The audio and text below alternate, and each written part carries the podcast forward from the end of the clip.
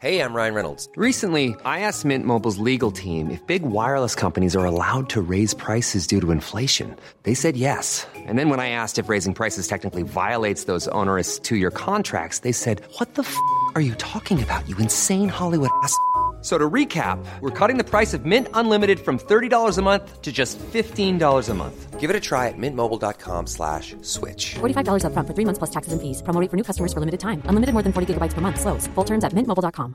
Even on a budget, quality is non-negotiable. That's why Quince is the place to score high-end essentials at 50 to 80% less than similar brands. Get your hands on buttery soft cashmere sweaters from just 60 bucks, Italian leather jackets, and so much more. And the best part about Quince, they exclusively partner with factories committed to safe, ethical, and responsible manufacturing. Elevate your style without the elevated price tag with Quince. Go to quince.com slash upgrade for free shipping and 365-day returns. Bonjour, c'est Jules Lavie. Je suis très heureux de vous annoncer le lancement d'un nouveau podcast du Parisien, podcast hebdomadaire de faits divers, Crime Story. Chaque samedi, dans Crime Story, Claudia Prolongeau vous raconte une grande affaire criminelle en s'appuyant sur l'expertise du chef du service police-justice du Parisien, Damien Delsoni. Crime Story est disponible sur toutes les applications audio et sur leparisien.fr. Tout de suite, Code Source, votre podcast quotidien d'actualité. Une défaite au tir au but en finale contre l'Argentine de Messi le dimanche 18 décembre à Doha au Qatar. Les hommes de Didier Deschamps se sont accrochés jusqu'au bout, trois partout à l'issue des prolongations, triplé d'Mbappé côté français. Les Bleus n'ont pas réussi à conserver leur titre de champion du monde de football, mais ils ont fait rêver leur pays jusqu'à la dernière minute. Dans cet épisode de Code Source, deux des envoyés spéciaux du Parisien au Qatar racontent comment ils ont vécu ce mondial du début jusqu'à la fin. Cyril Simon et Stéphane Bianchi sont avec nous en ligne de Doha.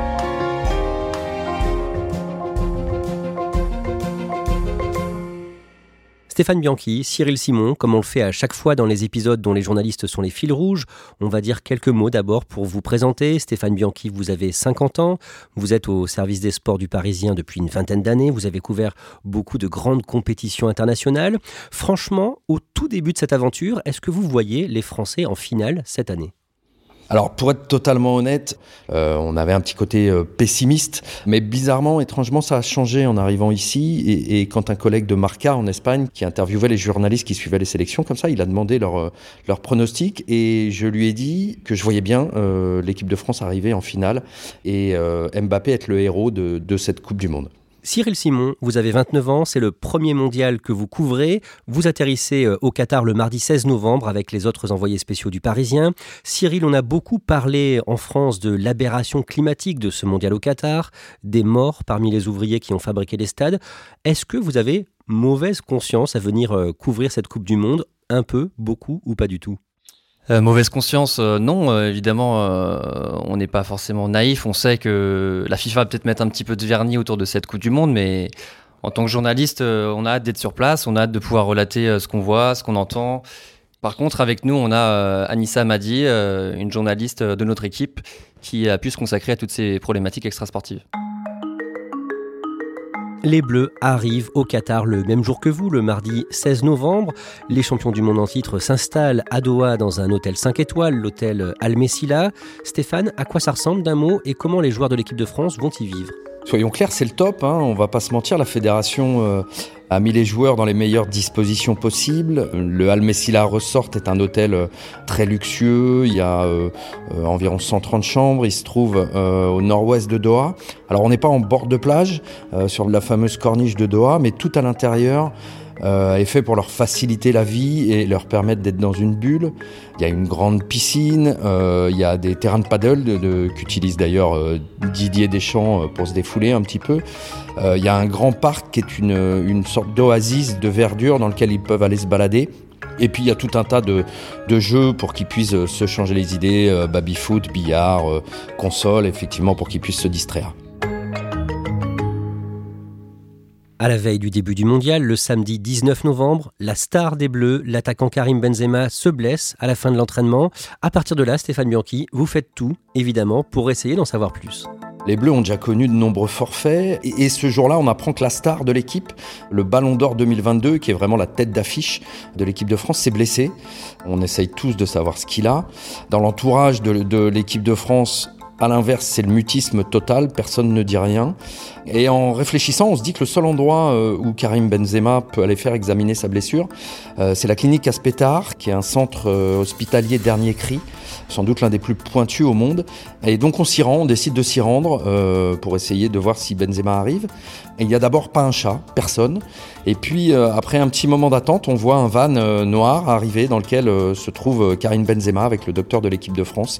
Les deux vont s'engouffrer dans la clinique et en ressortir une bonne heure après, vraiment avec la mine des mauvais jours. Euh, ils disent rien en sortant, mais on comprend très vite qu'il y a un problème et, euh, on apprend euh, dans la foulée que Karim Benzema souffre d'une déchirure de la cuisse et qui sera forfait pour la compétition. Cyril Simon, comment réagissent les joueurs de l'équipe de France et l'encadrement dans les heures et les jours qui suivent? C'est vraiment le, le branle-bas de combat. on est en opération remobilisation. Il est minuit, minuit et demi. Benzema vient de rentrer avec le docteur Franck Le Gall et, là le staff se réunit immédiatement. En gros, Deschamps et ses hommes ont un objectif très clair, aller de l'avant et surtout ne pas se morfondre.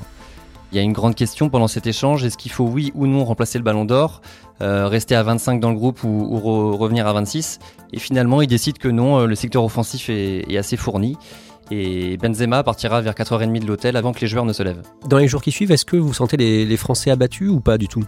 Ben, ce groupe, ça fait des semaines en fait qu'il est, euh, qu'il est confronté au forfait, au coup dur. Euh, c'est un nouveau coup dur, c'est terrible, mais ils se remobilisent très vite autour de ce coup du sort et ça leur donne presque un peu plus de force. Ils sont, ils sont prêts à lutter dans l'adversité.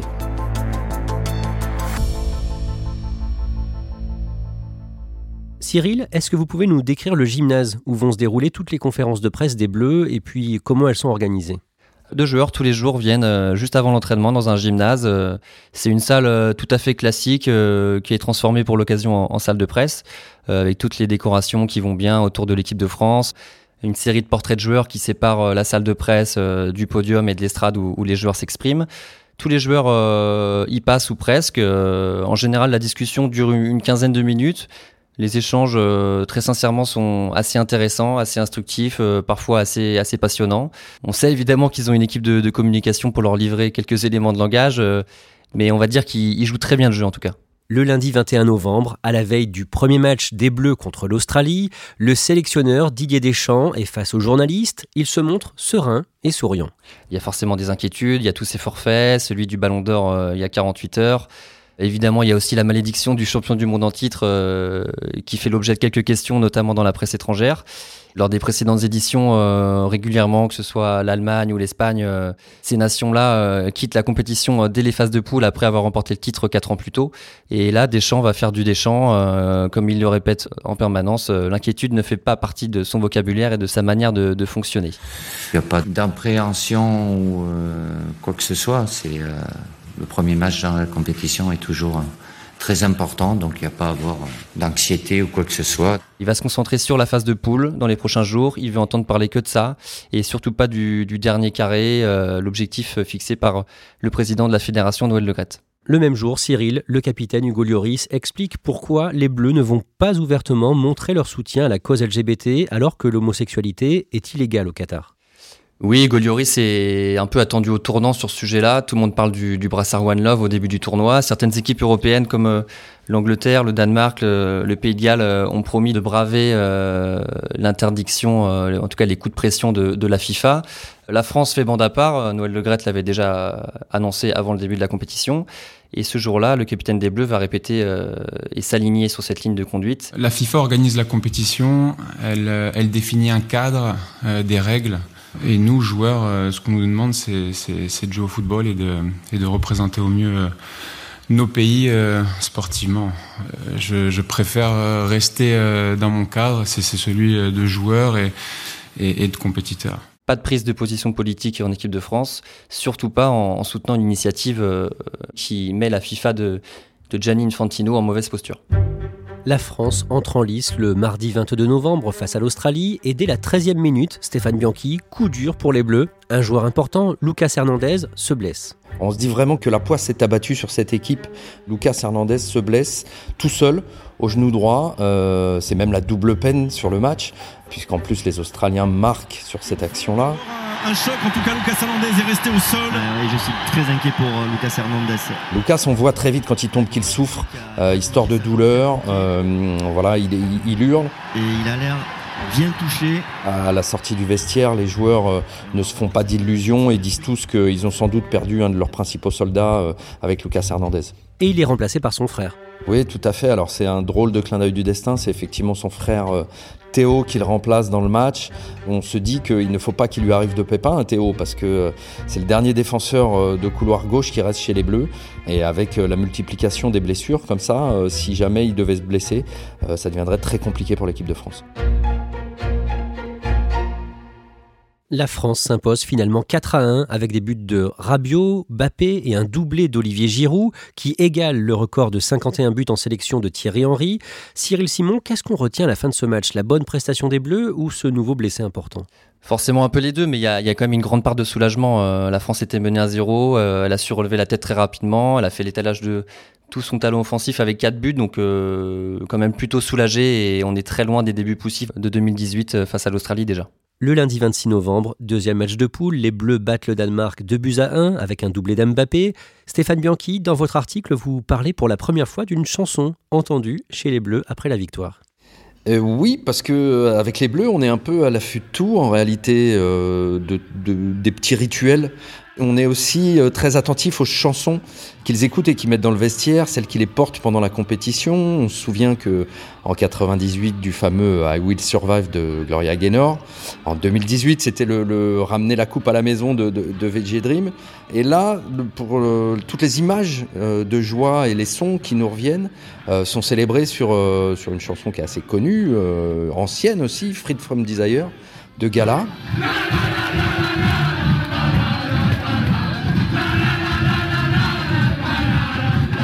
Évidemment, on a tous envie de savoir euh, si c'est le nouvel hymne des Bleus, euh, mais à ce stade de la compétition, dans les rangs de l'équipe de France, on est euh, par superstition sans doute hyper prudent avec ça, et on dit que non. Pour le moment, c'est juste une, chanson qui passe dans le vestiaire comme ça après les victoires.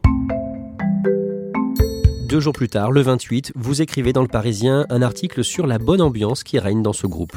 Ouais, parce que c'est pas anodin. Euh, une des immenses difficultés dans une compétition comme celle-ci, qui potentiellement peut durer un mois, c'est de faire cohabiter tous les caractères dans une équipe. C'est un groupe qui est composé de grands champions, avec des égaux euh, bah, parfois surdimensionnés, euh, d'énormes ambitions. Comme dans tout groupe, comme dans toute vie en communauté, il peut y avoir des tensions, des désaccords qui viennent mettre un grain de sable dans la machine. Et là, on s'aperçoit qu'en réalité, tout est fluide, euh, malgré euh, les différences de génération, d'expérience, le statut des uns et des autres. Il y a une alchimie et une cohésion euh, qui sont assez réjouissantes qui se dégagent de ce groupe, et c'est plutôt bon signe en réalité. Le samedi 3 décembre, Cyril Simon, vous êtes en reportage dans un stade, une fan zone géante mise en place pour les travailleurs étrangers du Qatar. Il regarde le huitième de finale entre l'Argentine de Léo Messi et l'Australie. Donc on est quasiment à l'extérieur de Doha à ce moment-là. Il faut s'imaginer un, stade de quartier, un petit peu une arène avec des, gradins en béton. Euh, D'habitude, on vient dans ce stade pour des matchs de cricket, euh, qui est le, sport préféré dans les pays du, sous-continent indien. Et là-bas, on va effectivement euh, tomber seulement sur des travailleurs migrants. C'est-à-dire qu'on va pas, c'est pas l'endroit où on va trouver les touristes argentins, français ou japonais. Ici, c'est 100% de travailleurs, 99% de jeunes hommes qui sont là au Qatar pour le travail et pour l'opportunité financière que ça peut représenter.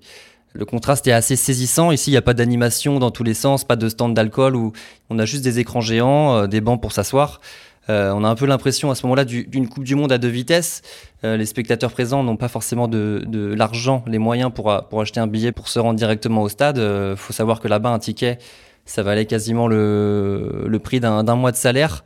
Malgré tout, il faut l'ambiance est assez bonne. On sent que ce lieu de, rassemblement fait sincèrement plaisir euh, à ces personnes. Ça permet de couper avec la journée de travail et, quand on leur pose des questions autour de, toutes les polémiques liées au, chantier de, construction des stades, on sent qu'ils sont quand même assez agacés par le Qatar bashing. La France a perdu son troisième match de poule sans enjeu le 30 novembre contre la Tunisie et le dimanche 4 décembre, les Bleus sortent la Pologne en huitième de finale, victoire 3 buts à 1 avec un nouveau doublé d'Mbappé. Stéphane, les Bleus fêtent deux records dans le vestiaire ce soir-là. Kylian Mbappé inscrit euh, deux nouveaux buts dans la compétition. Il prend la tête du classement des buteurs de la Coupe du Monde. Mais c'est le but de Giroud, euh, d'Olivier Giroud, qui entre dans l'histoire.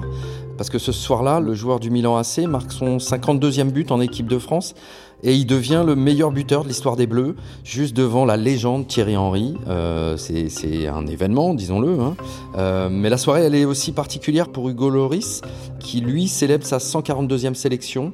Il égale le, record de Lilian Thuram. La victoire, en plus de, l'équipe de France, assure surtout à, à, Hugo Loris de devenir quelques jours plus tard euh, euh le joueur le plus, euh, le plus capé, puisqu'il jouera son 143e match avec l'équipe de France face à l'Angleterre. Le lendemain, le lundi, c'est un jour de relâche pour les Bleus et deux jours plus tôt, le samedi, un avion affrété par la Fédération française de foot avait amené les familles.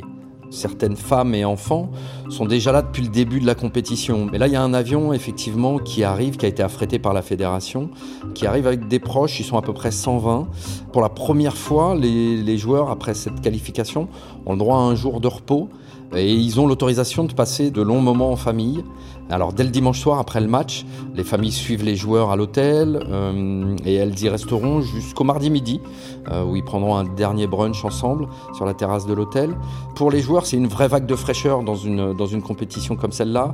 Ils peuvent se changer les idées, retrouver leurs proches avant de repartir au charbon. C'est vraiment une belle bouffée d'oxygène. Le mercredi 7, l'ancien joueur du PSG, Adrien Rabiot, qui n'avait pas participé au mondial victorieux de 2018, parle de sa relation avec les journalistes qui n'a pas toujours été facile, mais qui s'améliore. Oui, ça fait partie des, moments assez sympas de cette Coupe du Monde, euh, en dehors du terrain en tout cas. Adrien Rabiot, c'est un joueur qui n'est pas réputé pour être euh, plus à l'aise face au micro. Il se trouve qu'il a été la bonne surprise de ce mondial, notamment sur le terrain, mais aussi en dehors. Euh, depuis le début de l'épreuve, il s'arrête assez souvent en zone mixte, là où les journalistes peuvent interroger les joueurs. Il vient aussi en, en conférence de presse, et surtout quand il vient parler face au micro, il fait preuve d'une sincérité et d'un sens de, de l'analyse qui a bluffé un peu tout le monde. Je lui ai posé la question en conférence de presse de savoir s'il commençait euh, à prendre goût à l'exercice médiatique. Donc c'était assez drôle, la question l'a fait rire, mais il a répondu que c'était toujours pas son exercice préféré, mais qu'il constatait une, amélioration euh, malgré tout dans les relations entre la presse euh, et lui. J'ai très souvent été, critiqué, parfois à, tort selon moi. De ce côté-là, c'est une belle reconnaissance. Le samedi 10 décembre, le choc en quart de finale entre la France et l'Angleterre tient ses promesses, intensité, suspense. Finalement, les Bleus se qualifient, victoire 2 buts à 1. Juste après la rencontre, Stéphane Bianchi, le gardien Hugo Lloris, pense avant tout à son ami anglais qui a raté son penalty face à lui. Demi-finale de la Coupe du Monde L'équipe de France vient juste de se qualifier pour les demi-finales de Coupe du Monde. Nous, de l'extérieur, on imagine que les gars sont bouillonnent à l'intérieur, sont dans une espèce d'euphorie. Mais quand Hugo Loris arrive en zone mixte, il dénote, il est hyper sérieux, il n'y a pas un sourire sur son visage.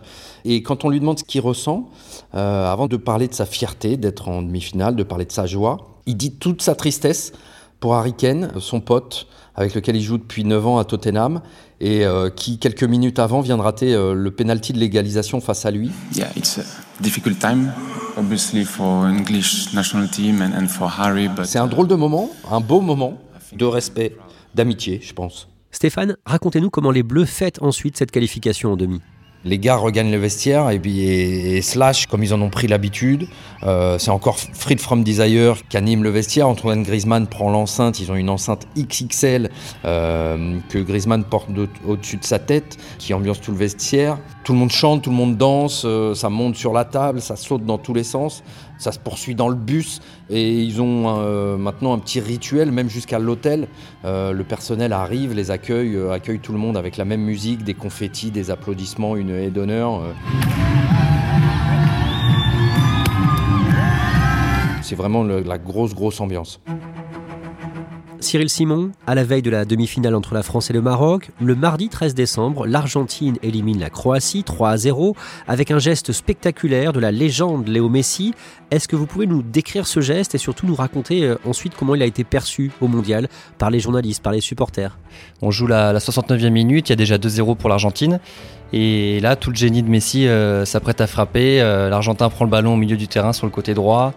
Le défenseur Guardiol, euh, le défenseur croate, se fait manger tout du long de la ligne par le, la vivacité de Messi. Euh, il se faufile dans la surface, il va terminer le travail avec une passe en retrait euh, imparable pour l'attaquant Alvarez, qui n'a plus qu'à pousser la, balle au fond du but. Et on est déjà là à la limite de la surface oh, de réparation. les jambes de Messi. Et le Magnifique, incroyable Messi, le pied droit et Julian Alvarez qui vient peut-être qualifier l'Argentine pour la finale. Le premier, j'ai les frissons. Ça faisait longtemps qu'on n'avait pas vu Messi à, ce niveau-là et, on voit la foule s'embraser, la foule de l'Argentine euh, être complètement dingue face à ce geste et, en tribune de presse, euh, et tout le monde est totalement bluffé. La France a rendez-vous de son côté avec le Maroc pour une place en finale le mercredi 14 décembre au stade Albaït d'Alcor à 50 km environ de Doha. Cyril Simon, un certain Théo Hernandez s'illustre très tôt dans la rencontre. Après Chouameni en quart de finale, c'est maintenant à Théo Hernandez de, de marquer euh, ce premier but pour l'équipe de France. Euh, une espèce de, de volée un peu de karatéka euh, qui permet de, de, tromper le goal marocain. Et se glisser dans le petit espace avec Antoine Griezmann et la reprise en deux temps dans le point pas si finalement. Et au second poteau Au second poteau qui est là Encore Théo Hernandez Forcément oui, la symbolique elle est, elle est énorme. Il a dû remplacer son frère face à l'Australie lors de l'entrée en lice de l'équipe de France. Euh, et depuis ce match, Théo Hernandez euh, est clairement au rendez-vous. Il a une énorme pression, il le sait. C'est le seul latéral gauche de cette équipe, mais, il remplit très très bien son boulot. Le jeune Randall Colomwani inscrit le deuxième but français. 2 à 0, les Bleus sont en finale du mondial pour la deuxième fois d'affilée. Stéphane Bianchi, Kylian Mbappé a éliminé son grand ami coéquipier euh, au PSG, Ashraf Hakimi. Mbappé et Hakimi, en réalité, ils sont plus que potes. Hein. Ce sont vraiment des frangins. Euh, au PSG, euh, tout le monde nous dit qu'ils sont inséparables. Ils font tout ensemble. Euh, ils sont dans le bus, dans le vestiaire, à l'échauffement, en dehors du terrain. ils partent en vacances ensemble. Leurs familles se connaissent. ils ont des amis en commun, notamment l'humoriste Jamel Debbouze, qui était là pour assister au match. Pour eux, c'est vraiment un match très très particulier, euh, euh, encore plus parce que sur le terrain, ils sont euh, face à face. Alors quand l'arbitre siffle la fin du match, il y, y, en a un pour qui c'est terrible, c'est Ashraf Hakimi qui s'écroule sur la pelouse. Plus que tout autre pays, c'est fait. L'équipe de France est en finale de la Coupe du Monde. Autour de lui, il y a tous les Français qui explosent de joie, tous les Bleus explosent de joie, sauf Kylian Mbappé qui lui donne l'impression de contenir ses émotions, sans doute par respect pour son pote. D'ailleurs, la première personne qui vient voir, c'est lui. Ashraf Hakimi est allongé sur la pelouse, les mains euh, sur la tête. Kylian Mbappé vient le relever, il le prend dans ses bras, euh, il le serre, euh, lui, dit, lui dit quelques mots à l'oreille, voilà, sans doute de pas être triste, qu'il vienne de réaliser quelque chose d'énorme et que ça restera dans l'histoire. On en vient à la finale de ce mondial 2022 au Qatar. Près de 89 000 spectateurs dans le stade de Lusail pour assister au choc entre l'Argentine de Léo Messi et les Bleus de Bappé, les champions du monde en titre. Et c'est parti Pendant toute la première période, la France est dominée, inexistante, et à la pause, les hommes de Didier Deschamps sont menés 2 à 0, Stéphane Bianchi. La première période de cette finale de Coupe du Monde, c'est euh, clairement une souffrance. L'équipe de France n'est pas à son niveau. L'Argentine en face, elle, est en balade. Elle réussit quasiment tout ce qu'elle entreprend. Lionel Messi vole. Le but, le but de Lionel Messi est l'ouverture du score pour l'Argentine. On a presque l'impression en fait que l'Argentine joue contre une équipe de gamins tant le match est, déséquilibré à ce moment-là. Et puis Didier Deschamps a la bonne idée, ce qui est rare euh, dans sa façon de fonctionner, de faire des changements avant la mi-temps et quelques autres après.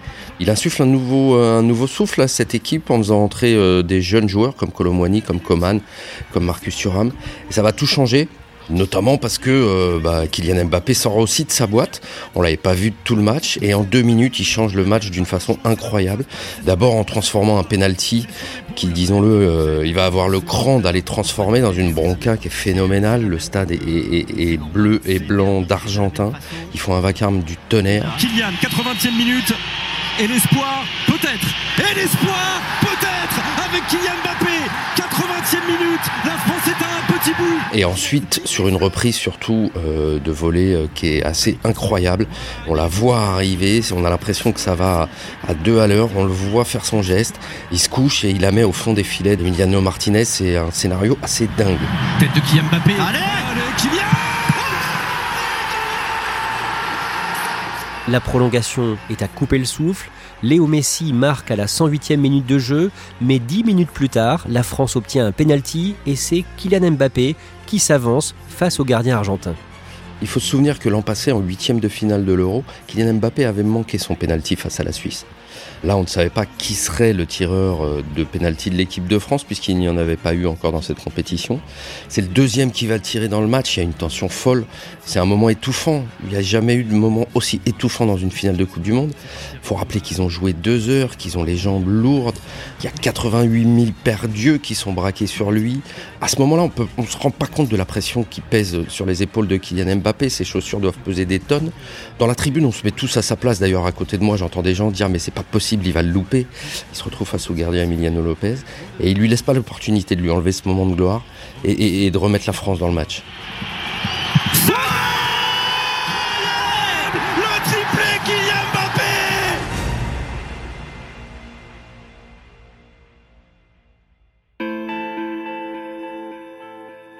Finalement, la France perd au tir au but. Ce sont les Argentins qui vont soulever la Coupe du Monde.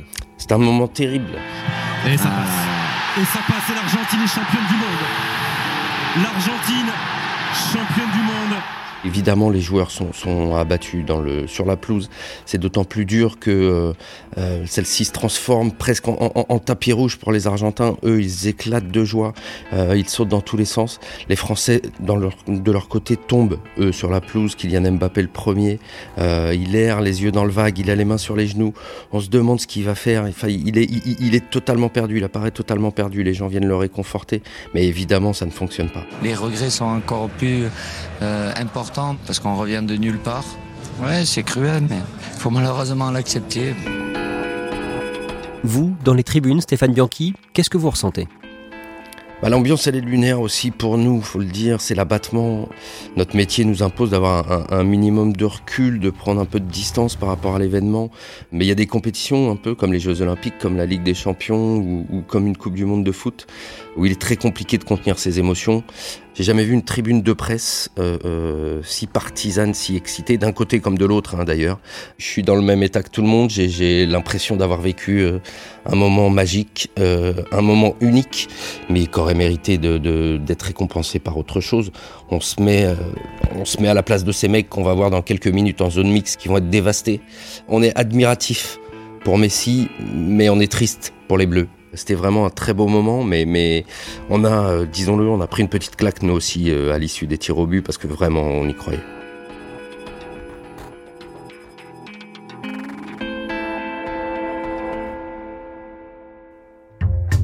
Merci à Stéphane Bianchi et Cyril Simon. Code Source est le podcast quotidien d'actualité du Parisien. N'oubliez pas de vous abonner pour ne rater aucun épisode. Vous pouvez nous écrire code source at leparisien.fr. Cet épisode de Code Source a été produit par Emma Jacob, Thibault Lambert et Clara Garnier-Amouroux. Réalisation Pierre Chaffanjon.